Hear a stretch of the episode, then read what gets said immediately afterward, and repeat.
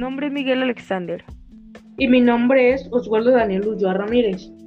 Elaboramos un podcast sobre un cuento que lo llamamos El león y la serpiente, el cual nos abordará temas como la igualdad, la paz, los derechos, cuidado personal, la cultura, cómo evitar conflictos, países y la democracia. Empecemos. Yo soy el león.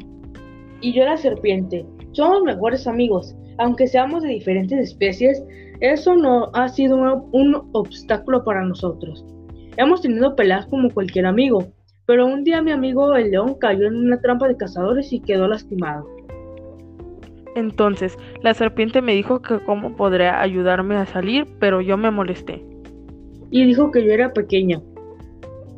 Pero eso no me importó y yo lo intenté ayudar y después de un rato lo logré sacar de la trampa y me pidió disculpas por enojarse conmigo, ya que los dos somos iguales y tenemos las mismas capacidades.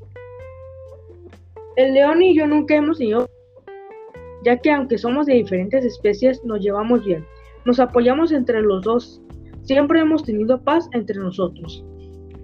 La serpiente y yo tenemos derechos como todos como por ejemplo que debemos ser respetados, no maltratados, y hombre, como especie animal, no puede atribuirse el derecho de exterminar a los animales o de explotarlos, violando ese derecho. Yo y mi amiga la serpiente todos los días mantenemos una higiene correcta y saludable. Cada año muchos animales se juntan en un mismo lugar y celebramos nuestras culturas, como nadar, convivir y nada de violencia. Cada seis años, todos los animales nos reunimos para poder analizar qué animal es más fuerte, inteligente y capaz de poder cumplir propuestas para el beneficio de los animales. Entonces, después de haber hecho esto, votamos para ver quién fue el ganador. Y el ganador intentará mejorar la vida de los demás animales por seis años. El león vive en África y yo en una selva pero nos vemos todos los días, ya que queda muy cerca la selva. Y nuestros amigos viven en diferentes países, pero cada año nos reunimos en un lugar para celebrar que estamos juntos y con vida digna y adecuada.